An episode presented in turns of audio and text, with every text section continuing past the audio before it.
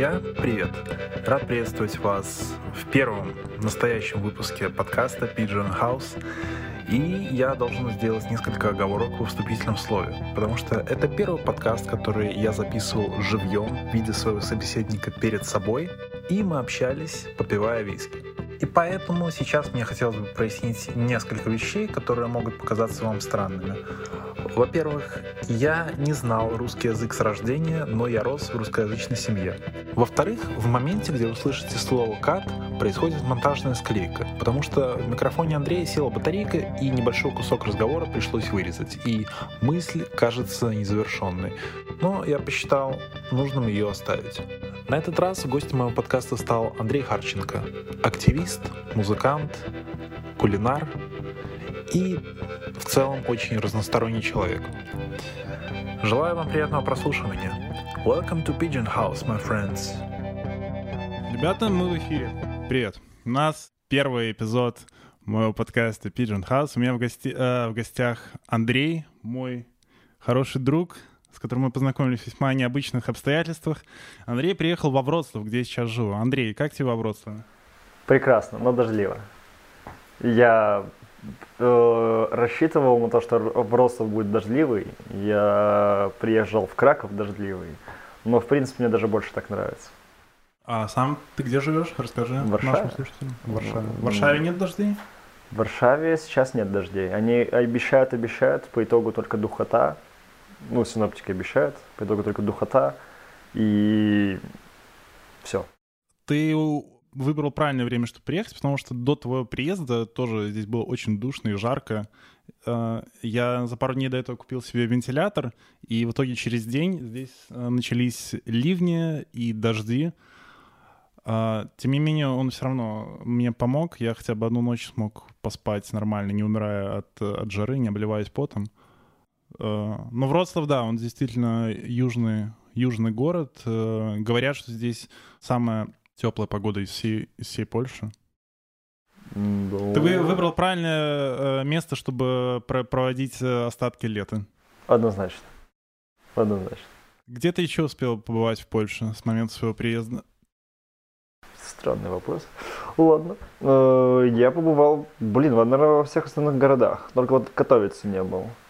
В Люблине, Белостоке, в Вроцлаве уже, да, в Щецине, в Гданьске, в Познане, где еще? Мне кажется, это все основные города. Ну, естественно, Краков. Мне кажется, это все города основные. А почему, почему, когда ты говоришь, что ты побывал во всех городах, ты сказал, что ты не был в Катовице, но ты не говоришь, что ты не был в Замковице Шленске, например. Мы вот э, с Женей были, и там, между прочим, есть на что посмотреть. Ты э, вообще как... Никто как... про это как не говорил. Так неважно. А как, как ты выбираешь места для поездок по Польше? Все просто. Я открываю Телеграм и смотрю по знакомым, кто у меня там есть. На тему, я тоже так делаю. Чтобы было не, не скучно дома гулять. Хотя иногда одному хочется погулять. Хорошо, да, хорошо еще, когда есть кореш, с которым можно взять, сорваться и поехать. Не, некоторые, кстати, так делать, делать не умеют. У них находится тысяча причин. Э, инсайдерская шутка. А, Нормально, понимаю. Я чувствую, что человек, который услышит это, он, э, будет он выключен на этой минуте. Он выключит на этой минуте, мне кажется, все. Прости, пожалуйста. Я, я не хотел, я люблю тебя. Окей. А, так, а почему ты вспомнил про Катовец? Потому что когда я впервые приехал в Катовице, мы поехали мы проезжали через Катовице с друзьями по пути в Освенцим. Мы с друзьями устроили себе трип в Освенцим, ехали из разных городов. Я с другом... Нет, я один ехал из Вроцлава, а два моих друга ехали из э, Варшавы. Мы встречались в Катовице, и оттуда ехали на местном поезде до Освенцима. И мне друг сказал про, рассказал про Катовицу о том, что это жопа. Единственное, чем он примечателен, тем, что это какой-то транспортный узел э, популярный. И там есть аэропорты и э, ЖД направления. Почему Катовица? Блин, я не знаю, почему я застрял. У меня в голове застряло именно Катовица. Наверное, потому что когда наводишь на карту Польши на, на, наводишь на карту Польши в Гугле, Катовец отображается как большая.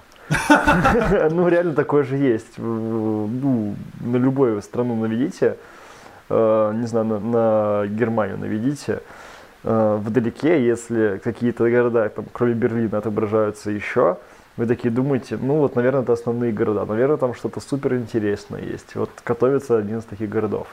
И, наверное, еще, блин, каких-то песнях Катовица была. Песни? В польских Да, или в В белорусских? польских. С палки сто процентов там была Катовица и где-то еще было. Сто процентов. А Ты часто слушаешь польскую музыку? М, Блин, я еще в Беларуси ее слушал. Такое читерство. Хотя сам не планировал вообще, ну, переезжать в Польшу. Тебе просто нравилось? Да, мне нравится европейская музыка. Европейская музыка. Европейская, да. Не, без шуток, типа, очень талантливая сцена. Болгарская, албанская музыка тоже считается европейской? Блин, ну вот я бельгийскую. Бельгийская музыка особенно крутая. Э, Ну, французская сама по себе, ну, и само собой имеющаяся. Э, Испанская, итальянская музыка. Даже поп-сцена, они реально крутые. А это какая музыка? Панк э, или что-то более электронное? Блин, попсовое? бывает. Да бывает очень разное. Бывают реально очень крутые лирические такие группы. Бывают и э, интересно инди-музыка, бывает интересно электронщина, польская электронщина, это просто топ. Польский рэп, это просто топ. Я не знаю, все угорали в, в нулевых годах, наверное, на СНГшном пространстве с польского рэпа. Сейчас это, блин, это уровень. У каждого свое. Мне кажется, у каждого может, страны свое. извини, мы, может быть, чуть-чуть там из разных... Не, мы из одного по- поколения, но э, в нулевых годах э, мои друзья в школе угорали по АК-47 и по ГУФу. Э, то есть там э, не было и в помине польского рэпа. Да ладно. Да. Не слушали рэпчик? Слушали рэпчик, я тебе говорю, какой. АК-47 и, и ГУФа.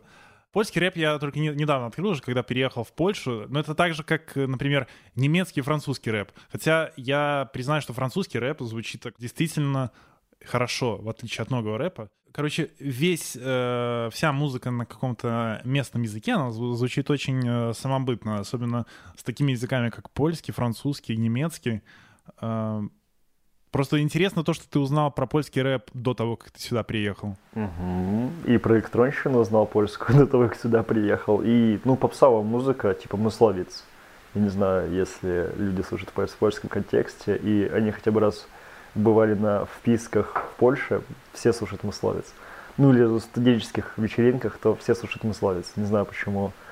А, а насчет музыки, допустим, откуда она берется, такая как бы странный набор, там какой-то странах бывает крутая электронщина, какой-то бывает крутой рэпчик. Вот, блин, французский, французский рэпчик, он по смысловому содержанию очень крутой. Ну, основные группы, попсовые группы, ну, популярные группы. Э, Я не говорю про андеграунд прямо совсем, потому что андеграунд, мне кажется, ты ищешь, когда эта группа либо приезжает э, к тебе в город, как это в Беларуси было, ты к тебе крутая группа приехала, ты такой подумал, блин, крутая группа, начну ее слушать. И она у тебя появляется в плейлисте. А, допустим, а есть еще способы, когда ты просто тебе импонирует артист, артистка, либо тебе импонируют э, идеи, которые они, э, которым они музыка воспроизводят. Или стили, смешение стилей. Вот, допустим, в бельгийском очень много смешений стилей. Вот такая штука. Так же, как и, ладно, это уже другое, это литература. Там, там еще больше можно говорить.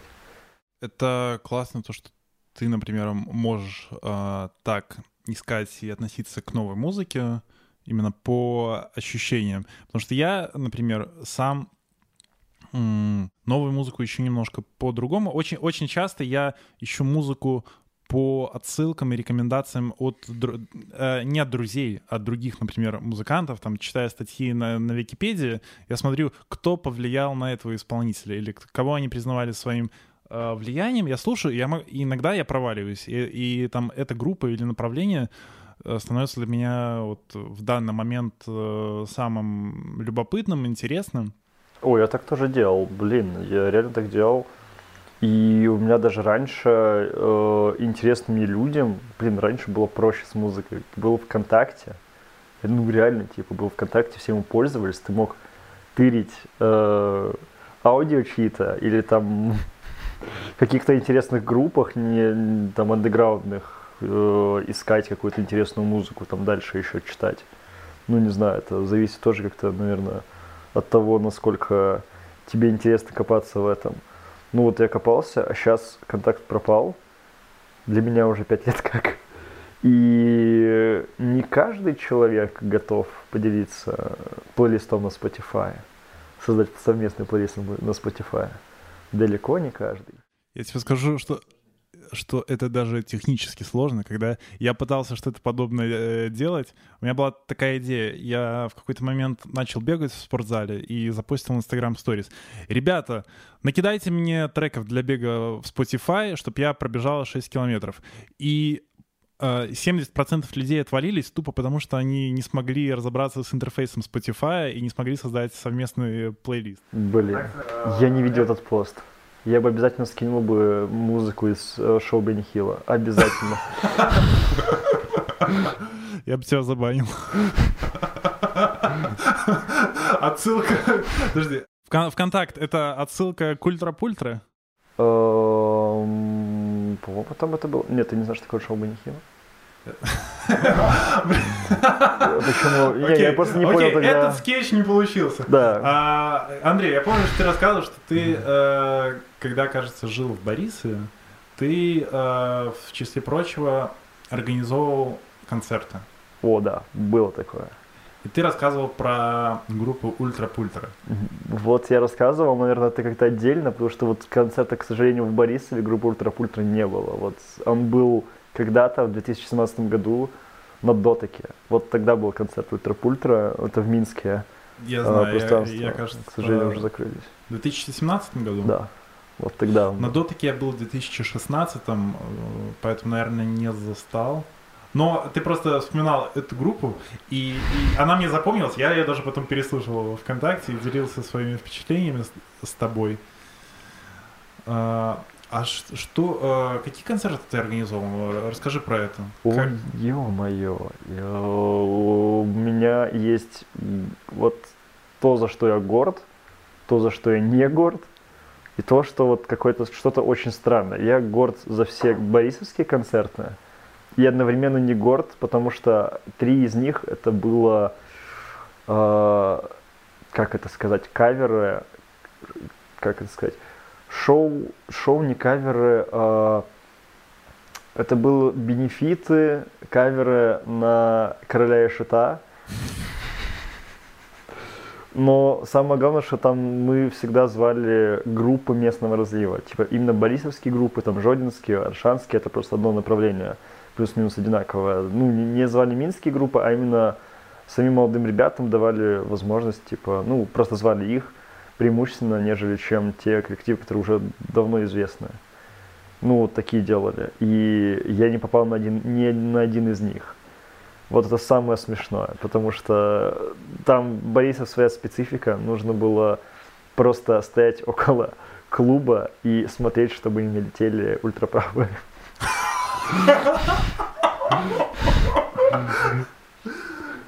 Так, Э, что, что я вынес из твоих слов? Э, ты был организатором, и ты не попал ни на один из концертов. Организованных концерт, да. Нет, ни на один, вот именно касательно короля и шута. На всех а. остальных я был. Там окей, были окей. те еще замесы. А, и была проблема с, ультра, с ультраправыми. Ну да, потому что Борисов, блин, Батэ, это ж типа э, очень важно что-то. Ну, это самая главная бановская команда и самая, в принципе, главная команда э, белорусская. Я, я, я, я знаю, я не, не понаслышке знаком с Батэ, и эти ребята, некоторые из них ультраправые. Да. Или хочешь сказать, что все? Да, они правые. Это абсолютно команда себя позиционирует как правая, там, не знаю, с какого времени. Всегда. Они, они сами или их болельщики? Болельщики. А, ну, болельщики. Они... За болельщиков я ответа не несу.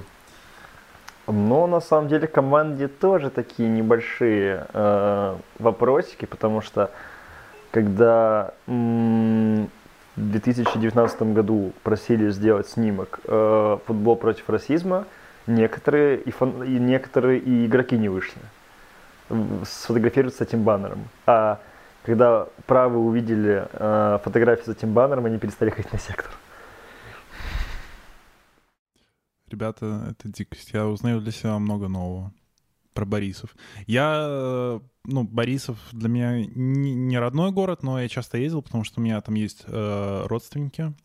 Приезжал туда, но от тебя я узнал гораздо больше про какую-то такую настоящую жизнь Борисова, чем можно было увидеть э, самому. В последний раз я там был, когда мой друг м- приезжал к нему на присягу армейскую.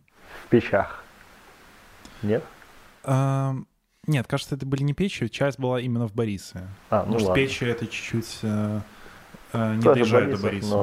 но Тоже? такой, э, как бы немножко отдельный. Я тебе скажу, что эта присяга была что-то с чем-то. А, на этой присяге были попы, которые освещали э, молодых солдатиков. И на присяге была, было срежиссировано предложение молодого человека, молодого солдата и его девушки. То есть после того, как э, солдаты приняли присягу, э, какой-то один чел вышел там на сцену, на центр этой площадки и сделал предложение своей девушке. А, а его друзья его громко поддержали, типа, ура, ура, ура, типа, горько, горько, горько.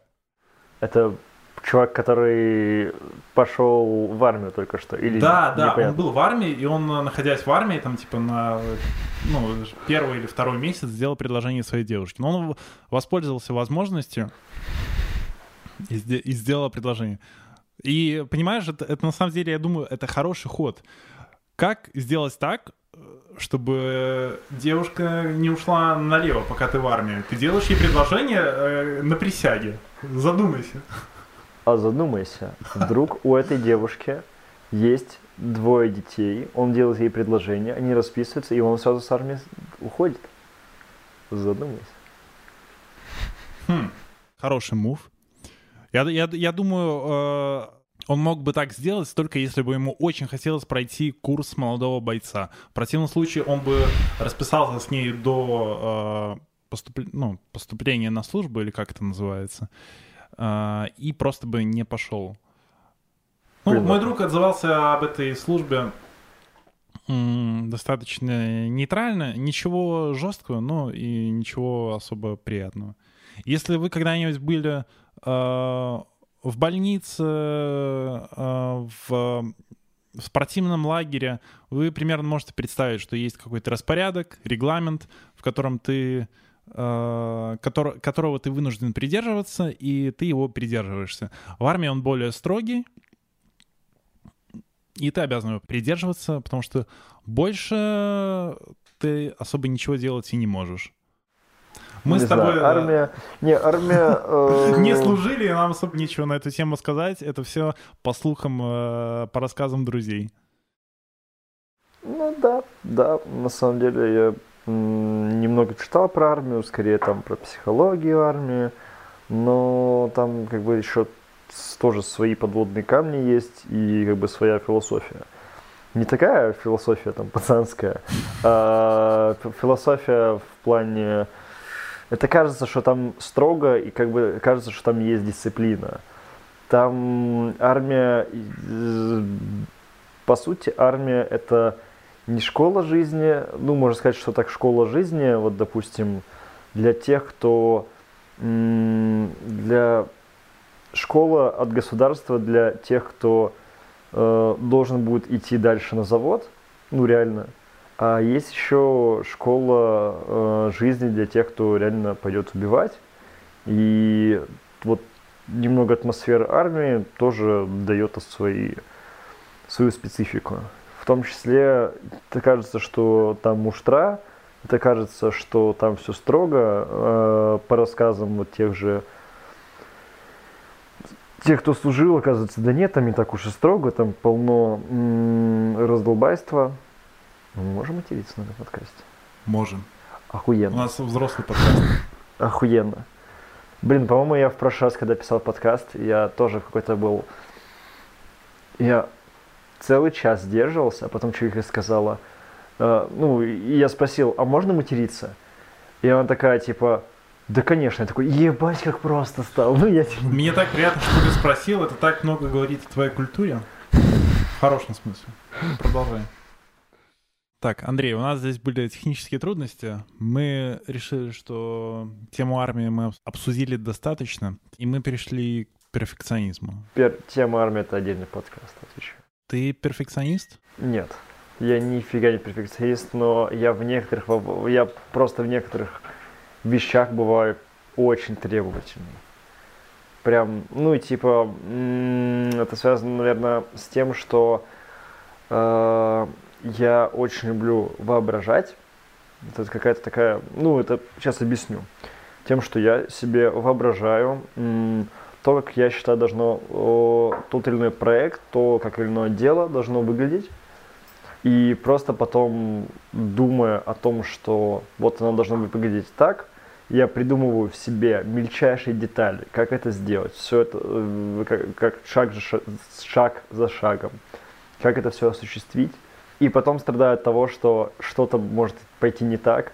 И бываю очень требовательный и немножко одержим всякими вещами. Но я нифига не перфекционист.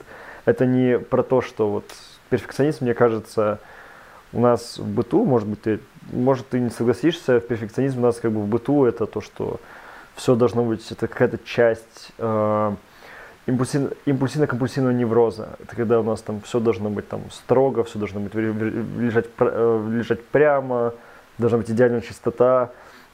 Вот у меня, если, ну, у меня не такой перфекционизм, я просто немного требовательный, я просто, ну, просто потому что мне так нравится. Мне кажется, что лучше вообще не браться ни за что, чем браться за что-то и делать через пень, колоду, кочку, либо не доделывать до конца. Вот скорее вот перфекционизм в этом. То, что вот мне нужно, чтобы все было идеально э, везде. И не только в плане того, что само дело было идеально. Мне еще очень важно, чтобы люди чувствовали себя хорошо при этом, при этом всем деле, чтобы я себя чувствовал хорошо.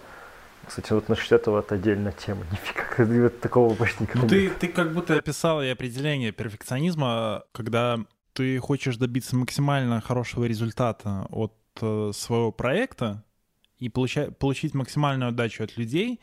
И на моем опыте такое случается далеко не всегда. Такое, знаешь, это очень хорошее стечение обстоятельств, когда люди с одинаковой отдачей отдаются очередному проекту, посвящают ему время.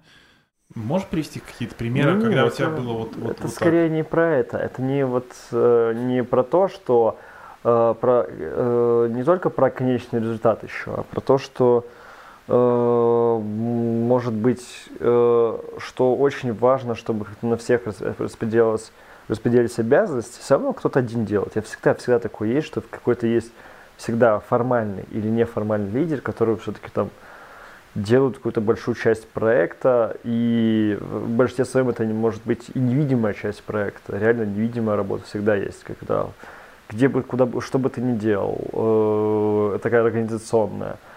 Э, это скорее про то, что ну, не, даже не только про сам результат. Это не сам, в деле важен не только результат, а важно, как мы все это делаем, как мы э, возненавидим мы себя в конце какого-либо э, друг друга в конце этого проекта или нет. Э, будем ли мы делать это все по дедлайнам и будет ли это круто и оправдает ли это наши ожидания уже всего общего как коллектива. Потому что вот мне хочется, чтобы проекты, которые я делал, оправдывали мои ожидания, и, как правило, всегда так и есть.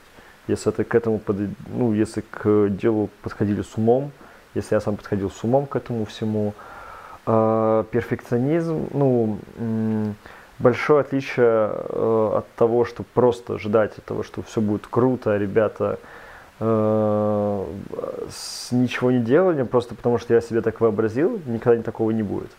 Но создать это, сделать попытку всегда можно. И вот скорее страшно, когда у вас был крутой коллектив, и вы сделали, знаете, что могли бы сделать лучше. А, в большинстве своем круто и перфетто. Это когда вы сделали, вы сделали круто, и вас еще позвали сделать что-то, и вы еще и коллектив сохранили. Вот у меня был такой коллектив, э, я, наверное, ну, не очень могу распространяться об этом. Ну, просто вот был какой-то коллектив, вот я понял, вот, когда просто каким-то методом просто тыка, методом подбора как-то людей сложился коллектив, который был супер крутой для меня, который прям был лучший коллектив, где все люди были супер разные, однако все вместе делали реально очень крутые вещи. Ну, это коллектив, мы делали арт... Э, мы делали арт-проекты, связанные с искусством, связанные там с многими еще хорошими политическими вещами. Тебе комфортно поговорить про это подробнее, потому что политические Я вещи и арт-проекты — это как будто разные направления. А вот, к сожалению, уже не могу, потому что там люди, некоторые люди из этих проектов остались в Беларуси, и если я буду сейчас рассказывать, это будет понятно, кто это. Понятно. Оно просто, э, объясню, почему политика и искусство смешалось, просто э, потому что мы хотели переосознать, э, ну, когда, допустим, какие-нибудь анархисты, э, анархистки левые делают какую-то акцию, они все банальные. Типа люди там ходят, с, идут с плакатами, люди там, не знаю, закидывают, в лучшем случае, это не про Беларусь, коктейль Молотова э, в какие-нибудь здания. Ну, это все немножко как бы банально. И это все на, ну, в интернете сейчас, это все инфоповода не создает. Прям если, ну, это есть прям не супер какая-то громкая какая-то вещь была. А интернет, в интернете сейчас создает инфоповоды и запоминаются людям крутые э, арт-штуки. Это вот прям что-то, за что, на что прохожий скажет нифига себе. Типа, да, за плакаты тоже говорят нифига себе, но если можно сделать такой офигенный плакат, подойти к этому со всей душой, со всей креативностью, к примеру, ну вот так, к примеру, я говорю про плакат, а, что, блин, он выстрелит, и инфоповод еще будет очень долго. Про очень долго это неделя. К сожалению. Я понял, что у белорусов короткая память. Типа, блин, и... Я, слушай, э, сделал, сделал такую ремарку. Я могу сказать, что в 2020 году я видел столько плакатов, про которые я мог сказать ничего себе. Угу. И действительно, их э, какой-то срок жизни был около недели, потому что через неделю были новые плакаты. Ну да, а вот мы делали, когда до 20 -го года, а там совсем другой контекст. Да, в 2020 году было, было куча крутых плакатов. Кстати, э, ребята из э, Байкультур сделали э, сборник с такими плакатами. И даже выставку сделали, она сейчас проходит в Варшаве. Если вы слушаете ее до... Слушайте подкаст до... Сейчас какое? 22 августа. До 1 сентября. То сходите на эту выставку. Я просто ней не так давно был. Класс. Мы записываем подкаст 22 августа в 11 вечера. У вас еще есть время сходить на эту выставку. Я очень надеюсь, что это попадет в эфир до 1 сентября. У тебя будет мотивация все зависит от меня. Блин, насколько люди офигеют, что это в 11 вечера записывается. Представляете, мы ложимся спать после 11. Мамы потому что нет. Андрей, во сколько ты ложишься спать? Только честно, пожалуйста. Э, мы не будем говорить о других твоих вредных привычках, только про э, Сейчас жарко, сейчас очень крутая погода. Э, невозможно бодрствовать днем, классно бодрствовать ночью, поэтому я сменил себе режим и сплю по 3-2 часа. Просто когда, ну, когда я сейчас работал, просто потому что мне в кайф гулять ночью, ну, летом ночью. И а днем невозможно выходить. По крайней мере, у нас нет просто моря и пляжа. поэтому нечего выходить днем. У нас тоже нет моря и пляжа. А, Жители Гданьска передают привет. Море и пляж. Да. Как бы. Тебе, тебе- тебе хватает трех-двух часов на то, чтобы выспаться? Ну, нет. Я просто привожу актуальный пример. Сегодня, сегодня э, после того, как ты ушел по своим делам, я продолжил работать. Я поработал э, пару часов, и потом я прилег на диван, думая, что я отдохну перед выходом из дома. Я заснул на час. Нормально. Абсолютно. И на самом деле это меня подзарядило. В то же время я это не планировал. Я понимаю, что в сутках есть какое-то количество часов, которые я должен поспать, чтобы чувствовать себя заряженным. Нужно спать э, больше 7 часов. Но не больше 10. А, а ты спишь в три раза меньше. Как, как ты при этом остаешься бодрым? Ну, это нормально. Ты что-то употребляешь? Нет. Я просто так делаю нечасто, на самом деле. Это просто так копится, копится. э, Организм прекрасно знает, сколько ему нужно поспать. Ты можешь э, фиксить эту э, опцию э, где-то три дня, а потом тебя организм, э, пацан, ты чё, э, и отправить тебя спать на, норма- в нормальном режиме. А в целом, типа, ну, если так, такой, таким не э, пренебрегать, ой, пренебрегать такими штуками, все всегда будет нормально. Не пренебрегать такими штуками, это поспать вовремя. Да. Прикольно. А тебя организм когда-нибудь отправлял поспать в каких-то странных обстоя- обстоятельствах? В странных обстоятельствах сейчас. Надо вспомнить. По-моему, самое жесткое, что у меня было, это я наспор не спал 4 дня. Тут чет- четыре- чет- чет- четверо суток, и э, я уже пош- я уже пошел точно спать, когда глюки видел. А скажи, что было, какой была награда за спор? Я что выиграл, тебя смотивировало не спать 4 я дня? выиграл катану. Настоящую. Кота? Катану. Катану? Да, а, меч. японскую настоящую Класс. катану с гравировочкой. Ты выиграл? Ты не я ее спал выиграл, 4 да. Да. дня? Ты Я ради этого не спал настоя- 4 дня. Настоящий самурай. Да, это был дебилизм. Мне, мне- мне никогда не предлагали таких конкурсов. Самое, наверное, жесткое, что мне предлагали, это за какое-то количество белорусских рублей съесть два бигтейста друг за другом. Я говорил, что я готов. А в чем Но- проблема? Вот у а, меня... не мясо просто, да. А, у меня была, такая, же мысль. В чем, в чем проблема?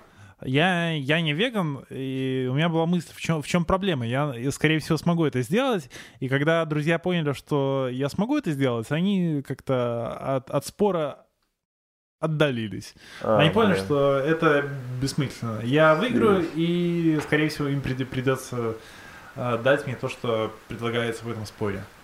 Но это была школа, мы были а, маленькие и глупые. Нормально. Да. Хм. Интересно. У меня еще из споров, э, у меня всегда были очень такие хорошие, нормальные волосы, длинные. Э, Мне еще в школе предлагали, Андрей, давай тебя бреем на лысо за два ящика пива.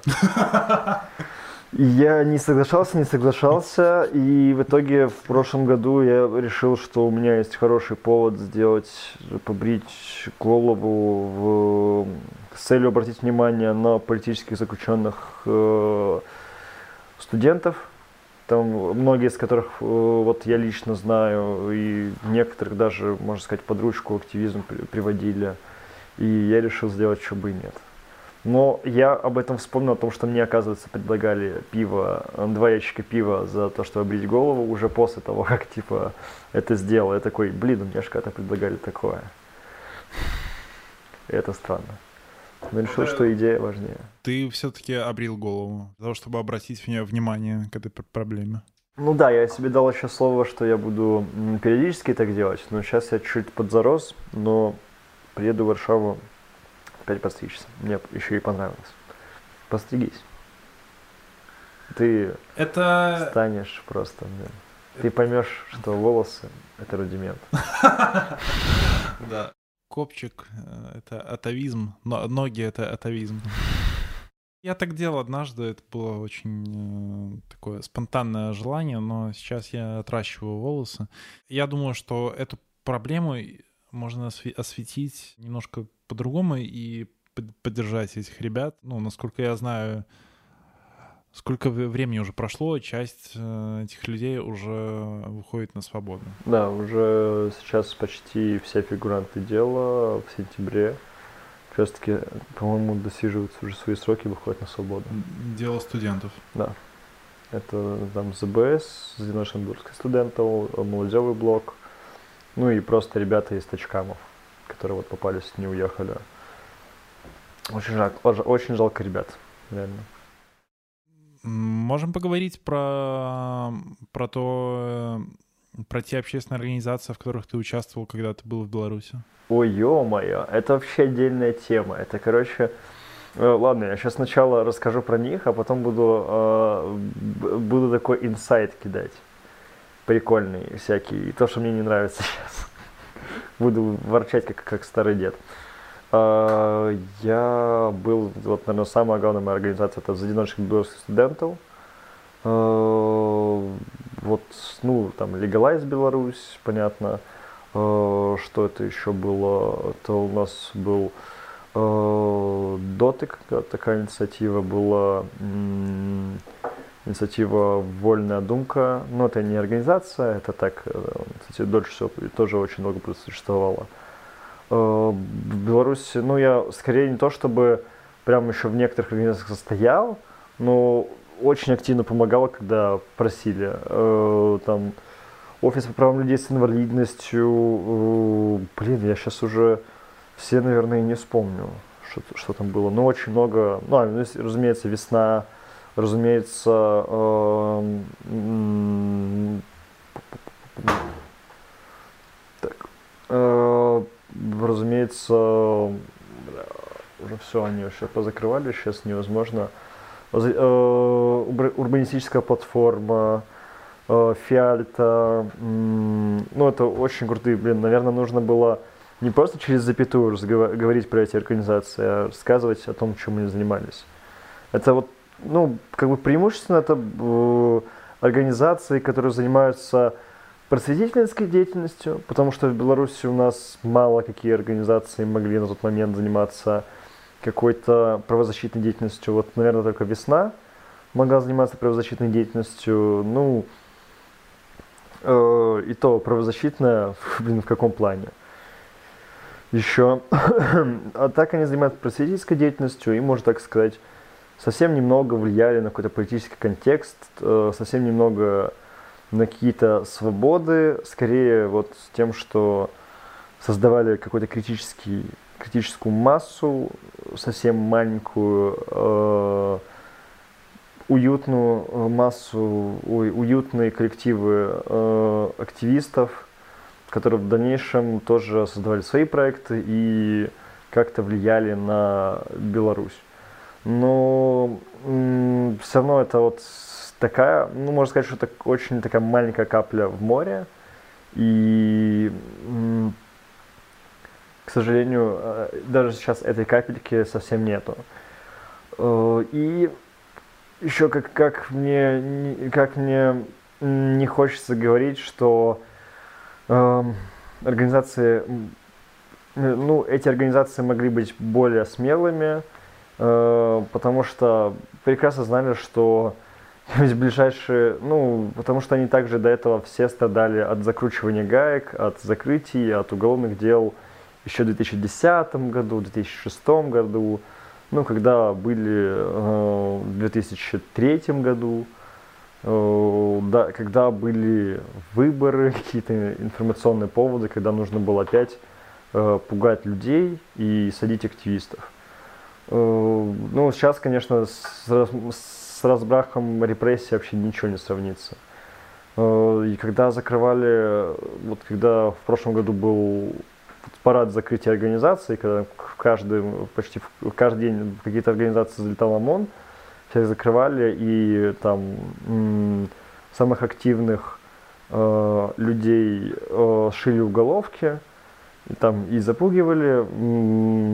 Я о некоторых организациях даже не знал. Ну, э, а сейчас из них вообще ничего не осталось. Беларусь осталась и БРСМ, к сожалению. Ну, наверное, вся еще э, грусть, наверное, того, что там реально воспитывались очень классные ребята. И я понимаю, что, к сожалению, среди э, людей, которые вот среди людей, которые работали в этих организациях, наверное, до 2020 года только они и, может быть, там несколько каких-то там оппозиционных, там типа, там несколько сотен просто э, оппозиционно настроенных людей знали, в какой стране они живут. Ну, реально, типа, мы, типа, активисты всегда знали, где они живут и какие репрессии будут, э, какие репрессии применяет государство к тем, кто пытается этому государству как бы помочь выполнить функции того же государства, там, защитить права людей с инвалидностью, к примеру, там, типа, или строить студенческое самоуправление в университетах. Ну и это люди, которые всегда понимали, в какой стране, в стране живут, в каких условиях они работают. В 2020 году такой контекст увидели все. И, естественно, первый, кто попал под раздачу, это был общественные организации, э, ну, наверное, даже журналисты, потому что они все освещали правозащитники и общественные организации дальше пошли. И там уже вот как-то вот реально приоритет того, кого государство больше всего боится, вот можно смотреть прямо по, прямо по репрессиям, которые осуществляло государство. Ну, просто там борясь с какими-то, не знаю, витринными, витринными мельницами. Потому что они там сами себе придумывали. Это, к сожалению, так.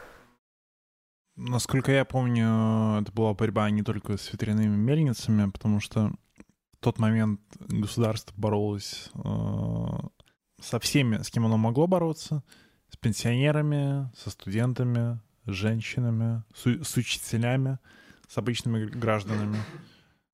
Было немножко болезненно, но в то же время отрезвляюще видеть то, что никакая социальная группа не является священной коровой. Все могли попасть под раздачу. Ты понимаешь, о чем я? Ну да, это вот э, то, что касательно самих протестов. Ну, блин, к сожалению, государство тоже своя логика есть. У нас, когда, она, когда, когда государство понимало, блин, у нас оказывается так много того, кто протестует, того, кто против э, устоявшегося, устоявшегося нелегитимного режима, э, так много, они всегда действуют по одному и тому же сценарию на самом деле. Приход к НГОшникам, приход реально к НГОшникам, так эти НГОшники реально с большинством своем э, не отрывались от своих НГОшных дел. Ну, большинство из них. Многие из них, мне кажется, даже и на протесты не ходили, они просто по привычке к ним пришли. Ну, еще э, тоже такой резон для того, чтобы... Ну, у государства тоже своя логика есть. И у мусоров, э, у полицейских структур тоже какие-то свои есть маячки и свои амбиции, как отчитываться о том, что типа в стране все налаживается. Просто, да, вот конечно, это вот все с, сейчас как бы кажется, что издалека это кажется, что вот эта логика просто, что всех-всех метем. Да, логика, что метем всех-всех, но по определенной системе. И эту систему, к сожалению, э, или, или к счастью, можно вот спокойно записать, ее выкупить. И на самом деле было бы очень классно, если бы она была проработана прописано столько, что другие, в других странах могли этим пользоваться, потому что государство, в любой стране государство, оно, если они хотят чинить репрессии, если они хотят сражаться, сражаться против своего народа, авторитарное государство, ну, я пока про авторитарное государство говорю, то они, к сожалению, это делают все почти по, одному, по одним и тем же сценариям. Будь то в Казахстане, будь то в России, особенно вот в России. Я наблюдаю контекст, да, это то же самое, что и в Беларуси. Только когда это по-другому, это по-другому, но логика государства точно такая же.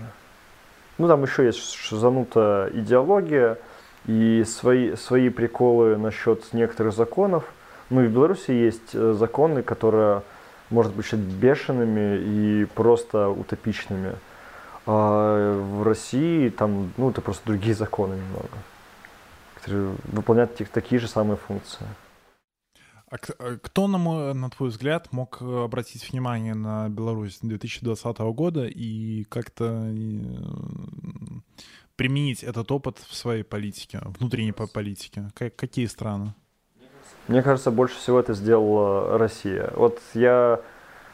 У меня родители еще 13-14 году говорили, что вот смотри, типа вот у нас это ну, шутки и не шутки на самом деле. То, что вот смотри, у нас сейчас типа, у нас сейчас будет какой-то дурацкий закон, значит скоро будет в России вводить. У нас какой-то очень идиотскую вещь делают, это как опробирование того, что произойдет в будущем в России. Россия перенимает белорусский контекст, особенно то, что касается репрессий, э, очень-очень быстро. И они, на самом деле, очень даже э, э, хорошо переняли его, когда там были протесты Навального, когда были, когда начинались военные протесты. Они очень, к сожалению, грамотно запугали ну, российскую оппозицию. И мне кажется, влияние тоже либеральных мыслей там тоже очень похоже на белорусский, на белорусский контекст. И, соответственно, тоже дает возможность для того, чтобы ну, одинаковый политический контекст, плюс-минус одинаковый, э, меньшее число активистов и просто географический размах. Ну, еще, мне кажется, э, менталитет российский, еще более наплевательски относящихся к, к политическим вопросам, э, сыграли свое, и они очень быстро переняли этот опыт. Ты говоришь сейчас про э, государственные структуры, угу. которые подавляли активность народа. Потому, потому что, глядя со стороны, я тоже не могу сказать, что в России был такой же всплеск протестной активности, как и в Беларуси. Он сто процентов был. Я это замечал, я это угу. видел, но мне кажется, его подавили гораздо быстрее, чем да. это было в Беларуси. Да, вот я хотел про это и сказать, то что вот, к сожалению, это еще быстрее вышло. А мы все рассчитывали, как будто наивно верили, что вот ну, если в России уже начнется, то вот что-то и начнется, вот какая-то вот мировой э, парад оранжевых революций случится наконец-таки вот на СНГшном пространстве. Ну, все в это верили, нам, по крайней мере, нам хотелось это верить. А, кстати, почему вы в это верили, это тоже очень интересная тема для разговора. Будем продолжать разговор. Почему, мы в это верили? А, вообще, насколько ты был погружен в российский контекст до 24 февраля 2022 года? Кстати, я реально был даже погружен больше, чем сейчас. Я очень э, часто читаю российских журналистов. Э, вот мне очень нравится русская служба BBC. Медуза, э, я тоже часто слушаю в виде подкастах и читаю тексты. На самом деле, мне кажется, достаточно сильно был погружен в российский контекст, потому что, ну, факт, типа, читать только новости своей страны, или только новости э, Польши, или только новости э, мира, э, это такое себе. Мы всегда должны понимать, что у наших соседей происходит – мы всегда должны понимать, что, что в таких опасных государствах, как в России, происходит. Опасных, потому что, ну, допустим, э, да, я типа никто, наверное, не мог предположить, что случится война, но о том, что Россия еще с 2000-х годов катится э, семимильными шагами быстрее, чем в Беларуси в авторитарную систему, это оказалось просто очевидно мне последние, последние пять лет, наверное. Да почему, блин, с болотной, с болотной площади это казалось очевидным. И я был погружен в этот контекст, потому что ну, не бывает такого, что политика не бывает закрытой. Всегда как какие-то политические, э, всегда какие-то политические решения, политические вопросы касаются э, каких-то других стран, особенно Беларуси. Ну, вот я поэтому сидел. Я тебе скажу так, что это было не очевидно. Для меня то, что Россия будет проводить такую политику. Я помню 2014 год. Я помню то, что мне была непонятная ситуация, и мне хотелось разобраться в том, а, вообще, какие силы в этом задействованы. Например, я отчетливо помню момент, э, когда сбили Боинг малазийский. Mm-hmm. Были какие-то обсуждения там даже с родителями. Тогда было лет 16, я пытался разобраться, типа, is who. Mm-hmm. Но э, именно какую-то подноготную того, что происходит сейчас, я, я понимаю только mm-hmm. сейчас. И только, только сейчас я пытаюсь, э, даже не то, что пытаюсь, я вижу, э, кто какую политику проводит, и, ну, на самом деле это наводит какую-то грусть. Потому mm-hmm. что те люди, те знакомые, которых я знал из России, совершенно не поддерживали Э, те вещи, те события, которые происходят сейчас. Для меня эти две вещи, эти события не, не складываются.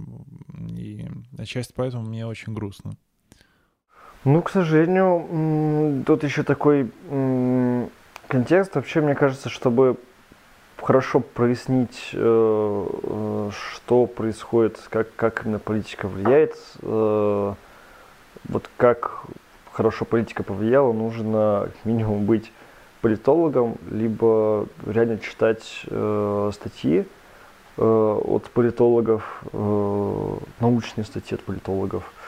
Э, в этом нет ничего абсолютно страшного, потому что э, контекст, он не, допустим, не, не столь популярен, ну, ой, ну, ну, контекст происходящего в России, он не столь популярен, допустим, э, и понятен нам, потому что мы видим политику с такой, как будто, можно сказать, с европейской колокольни. Ну, реально, типа, мы видим политику с, с европейской колокольни. Мы немного не мыслим вещами, э, мы не мыслим категориями в политике то, что там есть государство, о том, что есть, э, допустим, авторитарная система, есть и есть свои специфики. Мы, многие, многие люди даже не видят разницы Э, между государством и нацией, между народом и электоратом. Это абсолютно нормальные вещи.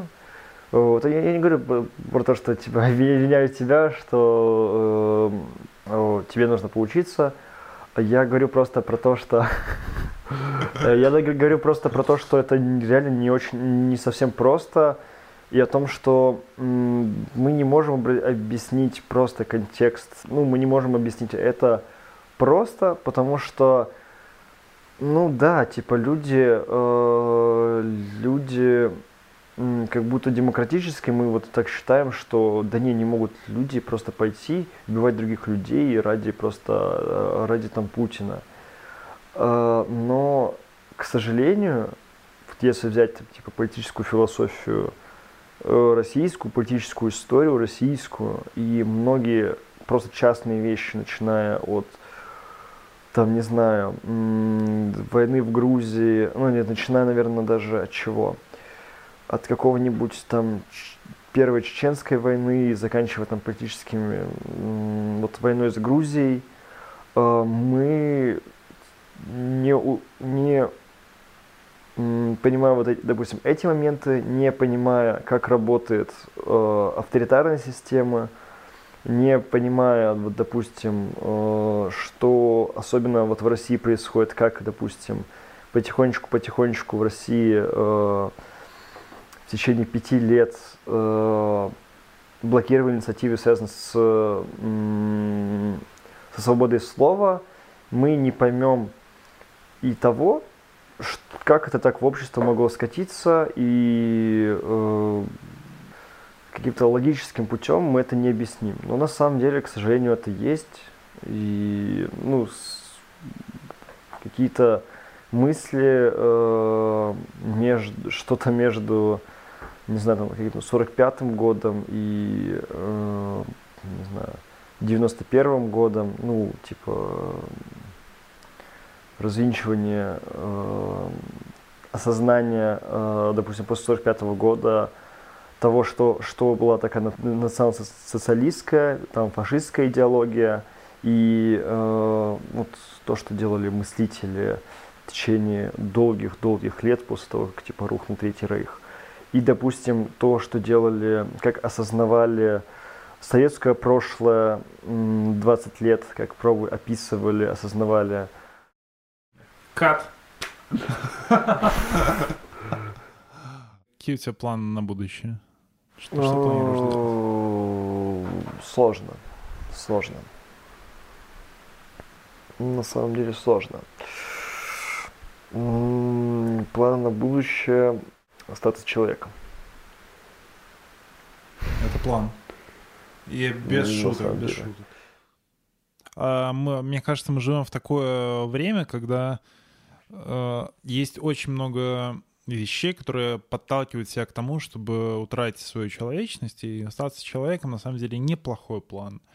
Потому что некоторые люди, которых я знаю, и, возможно, некоторые, кого я не знаю лично, они забивают на тему гуманизма и человечности и продолжают свою деятельность без оглядки на, на это. Может, я слишком сложно загнул? Мне кажется, ты слишком... Не то, что сложно загнул, мне кажется, нужно объяснить, потому что ты слишком обвиняющий или, может, даже слишком э, завуалированно что-то загнул, а сейчас нужно объяснить, потому что... Объясни, пожалуйста. Ну, тебе нужно объяснить. Потому что ты вот сейчас своих знакомых типа обвинил в том, что они не люди. Не, нет, э, хороший поинт. Я на самом деле не обвинял, просто конкретных людей э, представил.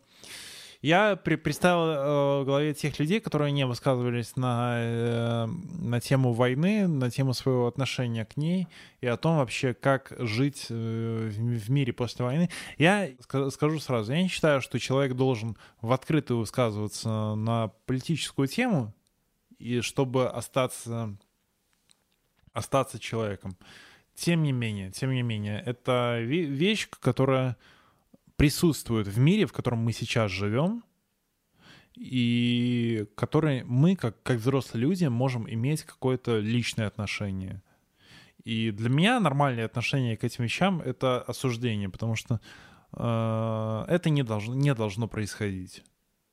Ну, Понимаешь, о чем? Да, разумеется, это я прекрасно понимаю, но я с обратной стороны я прекрасно понимаю, ну, с другой стороны, я прекрасно понимаю, э, почему нам хочется, чтобы люди высказывались э, раз навсегда, и почему у нас сейчас такой везде шок от того, что война происходит, и мы в этом контексте живем, в совершенно другом контексте, э, уже не в контексте, не в контексте ковида, не в контексте белорусских протестов, а в военном контексте. И это все же более страшный контекст, нежели чем мы себе могли представить, или нежели чем нам говорили в школах, в, или там те же фразы, а бы не было войны. Это, ну, потому что люди, не ощутив, что такое война, никогда в жизни не поймут самоценности мира, к сожалению. И э, я не говорю про то, что типа давайте устроим мировую войну, и о том, что вот э, каждый день благодарите, что у вас нет войны. Мне кажется, что люди должны относиться не столь идеологизированно и, и лицемерно в плане, ну, в плане как раз-таки слов о войне и слов о том, что они хотят сделать для своего государства и вообще, типа, живут ли они в контексте государства и в контексте того, что они готовы сделать ради того, чтобы они обрели не только свободу, но теперь уже и мир. На самом деле сложно размышлять об этом, но нужно. Нам нужно сейчас заново перепонимать Э, весь, э, весь, весь наш исторический опыт. Ну, реально, нам придется заново это все осознавать рано или поздно. Я надеюсь, что это случится рано, и я надеюсь, что э, человечество какие-то совершит какие-то другие выводы, нежели чем вот сказать, что вот геополитические войны, что вот типа это все было не с нами, вот кто-то кто пострадал с наших предков, предков, потому что, я говорю, у народа очень короткая, к сожалению, память. Мне хотелось бы, чтобы мне, э, я говорю так, не тоже не с чтобы все люди там выкупали э, и бились, э, били себя в грудь, что они поборцы свободы и, или они э, могут там гарантировать мир на всей земле. К сожалению, войны будут происходить еще, еще дальше, и я думаю, я очень бы не хотел бы там видеть там Третью мировую войну. Но мне очень хотелось бы, чтобы люди начали по-другому относиться к миру, к, к тому, к словам лидеров своих, ну, по крайней мере, если они живут в странах э, и понимают, что что-то чувак, что-то не так. Ну, вот в Польше, кстати, хороший, очень хороший пример. Польша э, очень может быть, даже стать такой же авторитарной страной, как и Беларусь. Ну, как Россия вряд ли, но вот как, Белору... как Беларусь вполне себе. Э, люди должны относиться к политике не так, не э, как к электоральным процессам, как нас учат, учат там в школах, как нам учат, пичкается в этом идеология, именно идеология, не пропаганда, а именно идеология. Люди должны относиться к тому, э, к политическому процессу, как к процессу, которым, который влияет и на них, люди должны относиться к, к беженцам, как я считаю, так же, как будто, э, не так, как будто это иностранцы, которые говорят на другом, на другом языке, там, непонятные вещи, или, там, э, или вот это дешевая рабочая сила, а как к таким же равным людям, которые которым в жизни, к сожалению, повезло меньше, чем им. Потому что вот я сейчас, допустим, этого в Польше не вижу. Ну, или вижу очень мало. Я считаю, что люди э, должны радоваться, что у них в стране мир и понимать и пробовать понять, как его сохранить дальше. Ну, как бы, как бы так. А ты сам, как иностранец, э, в военное время в Польше не сталкивался э, с каким-то предвзя... предвзятым отношением к себе? Предвзятым? Хм. Может быть, какое-то неудачное... Может, какой-то пример привести? А, например, мы говорим про агрессивное отношение к белорусам, к русским, которые приехали в Евросоюз после начала войны. Предвзято — это мягкое слово для отношения, которое, с которым сталкивались разные люди. Э, например, твою машину могли закидать э, яйцами за то, что ты едешь на белорусских номерах. Угу. Понимаешь? Все, я понял. Да. Э, я напрямую с таким не сталкивался, но на самом деле э, все больше читаю, э, к сожалению, читаю новостей об этом в интернете. Я хожу на воскресные акции в Варшаве, и там иногда вот кто-нибудь найдется какой-нибудь поляк, ёбнутый, извините, который там начнет, ну, который, как правило, как просто э, хочет, ну, на толпе, просто хочет, типа, э, показаться, что вот он тут хозяин, и он тут, типа, не даст, например, там, типа, белорусам делать что-то, и какие-то э, воспроизведет какие-то надуманные, обидные слова на э, белорусские, на представителей белорусской диаспоры. Я к этому отношусь так что, ну вот людям нужна какая-то разгрузка, и, к сожалению, еще людям нужен какой-то, ну вот при политическом дискурсе какие-то очень простые мысли о том, что вот, типа, раньше, то, что вот раньше там белорусы страдали, сейчас страдают украинцы, соответственно, типа, надо о белорусах забыть. И вообще это Беларусь виновата в том, что в Украине война.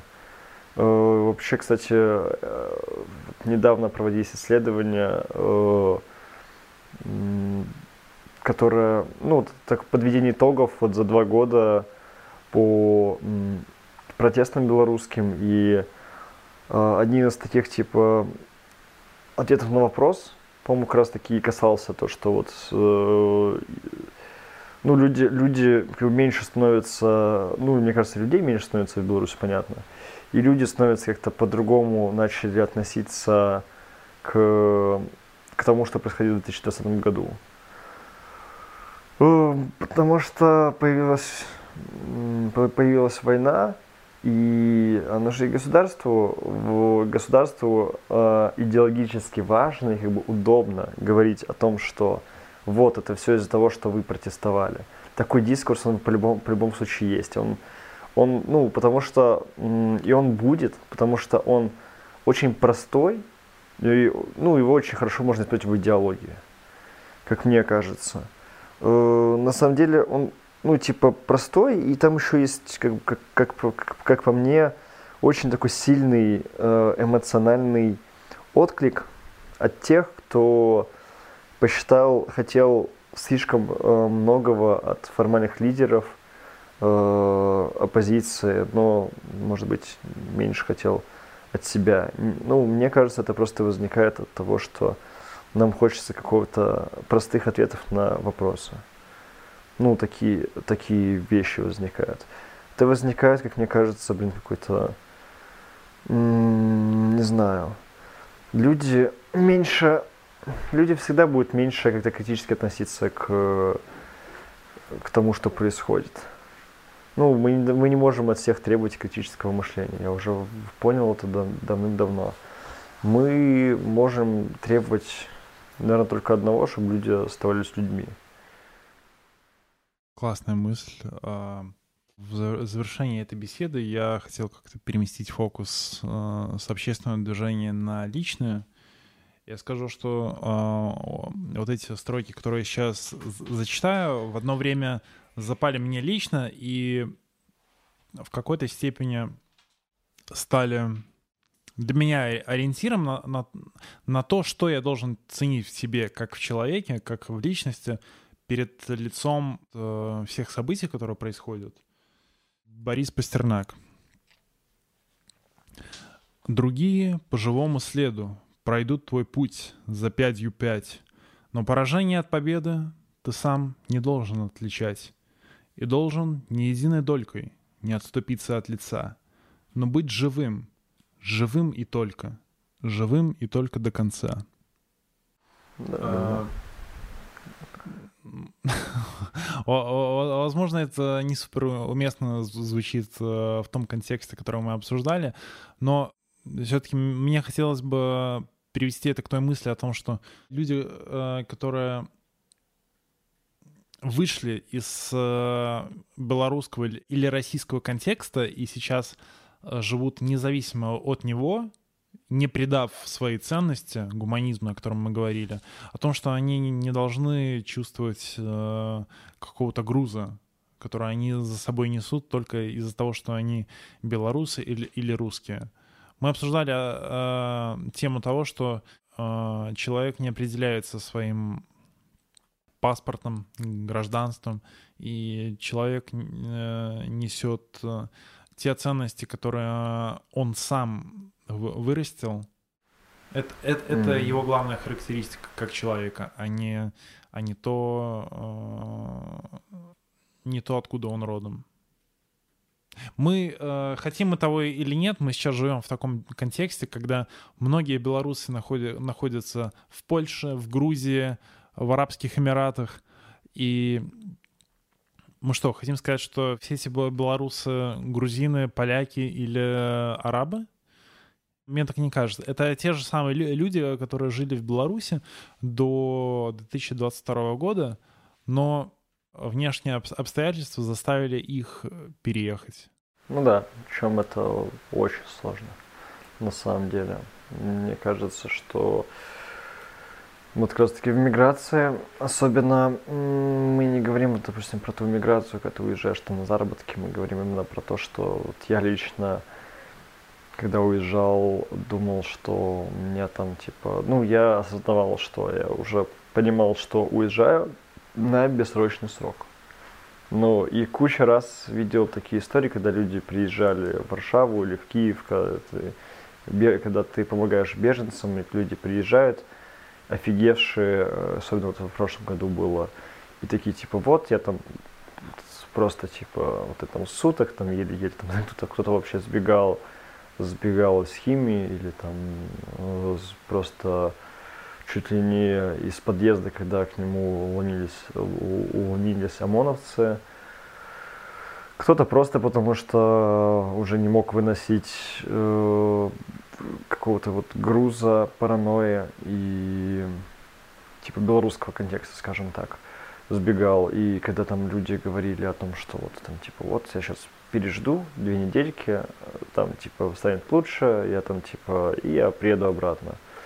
И нужно было говорить людям, что тут хорошо, хорошо, типа все, все хорошо, это самое, если ВНЖ хочешь оформить, там, типа, давай, типа, э, э, тебе немножко помогу.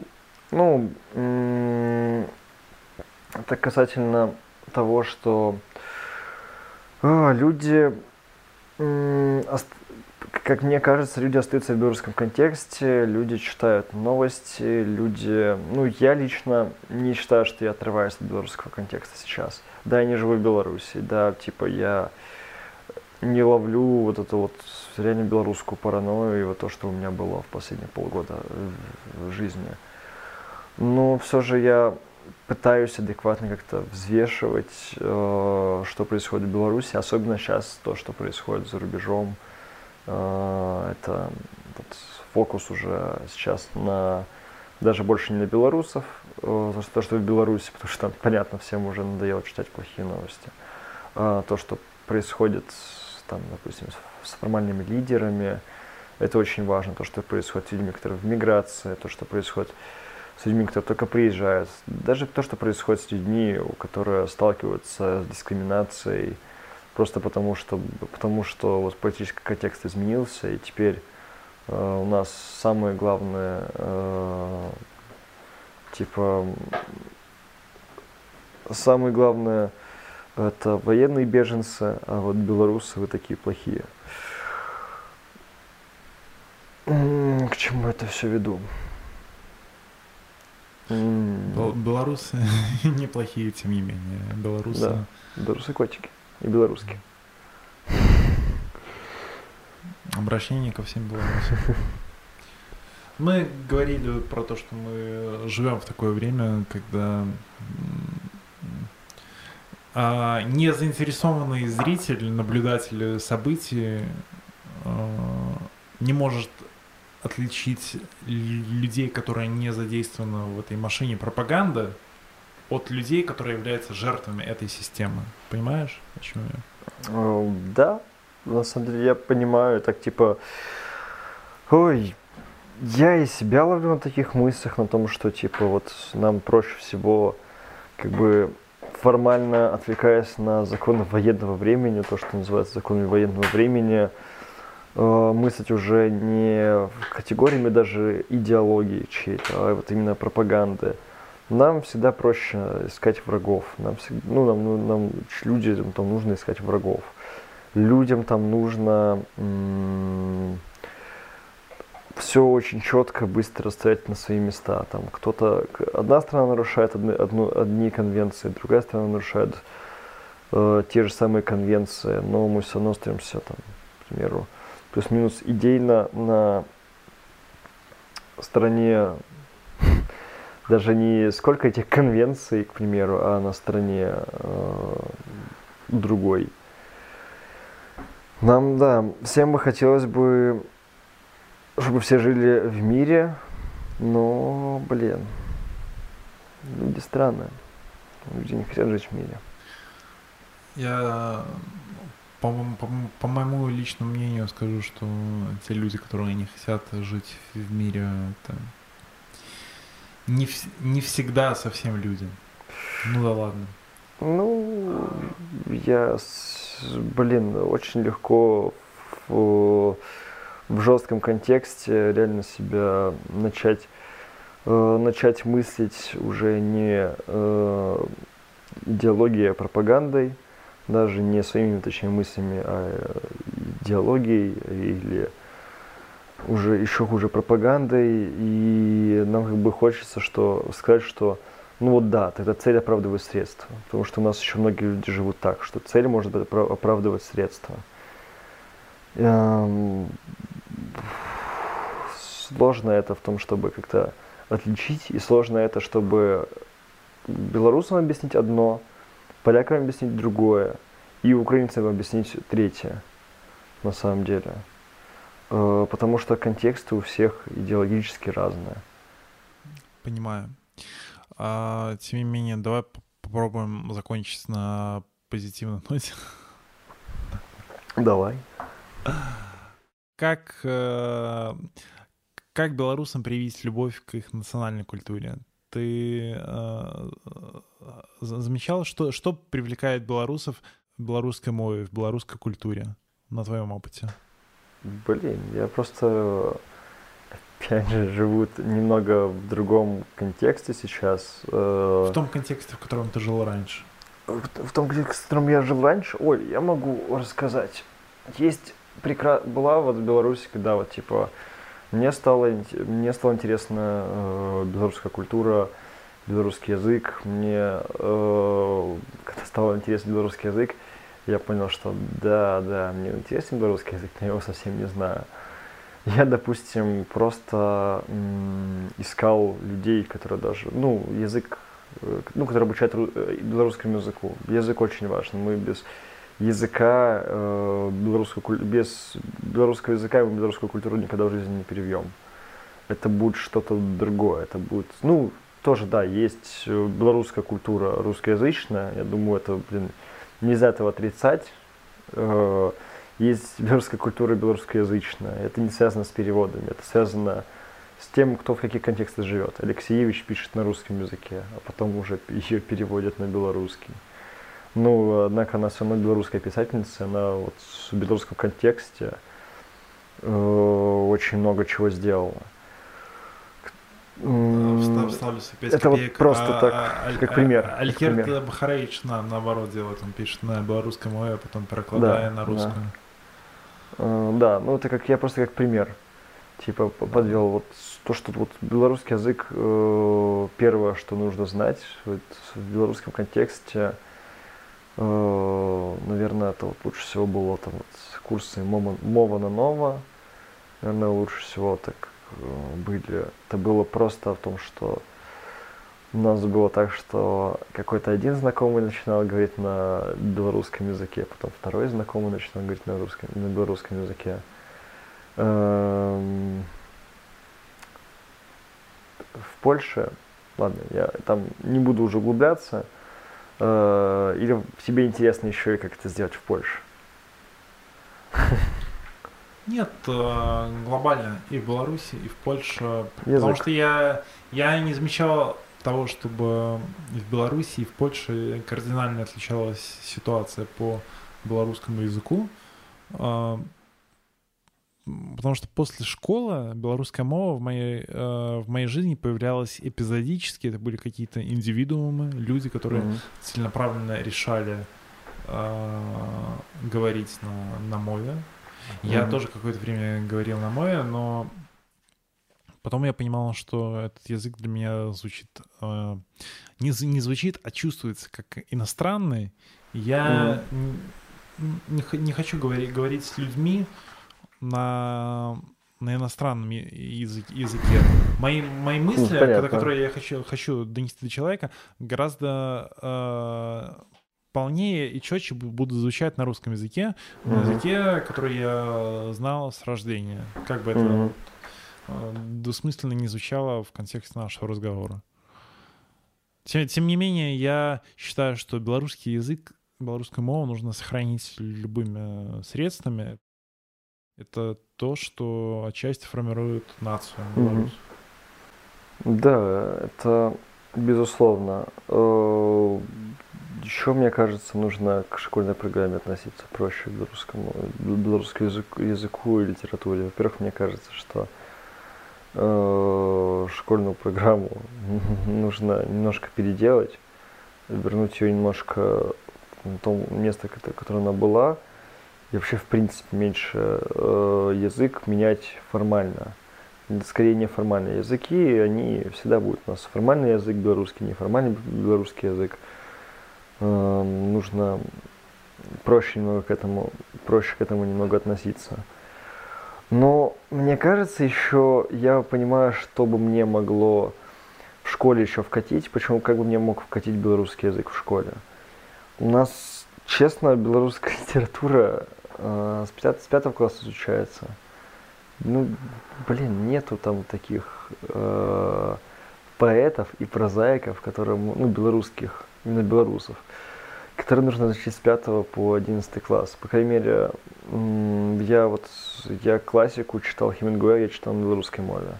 Хотя он, он не был в программе, насколько я помню, по белорусской, по белорусской литературе.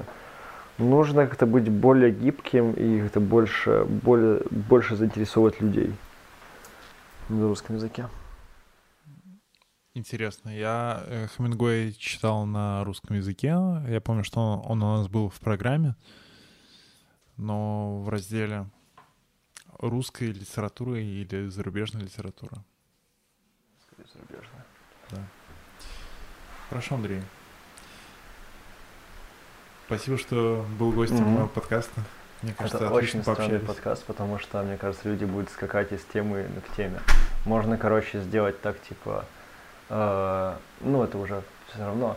Ну, хотя человек, который дослушает это до конца, может, типа, каждых 15 минут мотать назад теперь и понимать, что так, они тут на одном говорят, про одно говорили, потом про другое, потом про третье, нифига. Это подкасты, чуваки, Да, ребята. да. Кто не готов к, тако- к такому формату, отписывайтесь сразу, потому что я не готов к Прекрасно. альтернативному формату. Кто готов слушать живой разговор, ничего из этого не было заскриптовано и спланировано. Да. Все было точно. чистая импровизация. Спасибо всем. До скорых встреч. Pigeon House. Welcome to Pigeon House, my friends. Música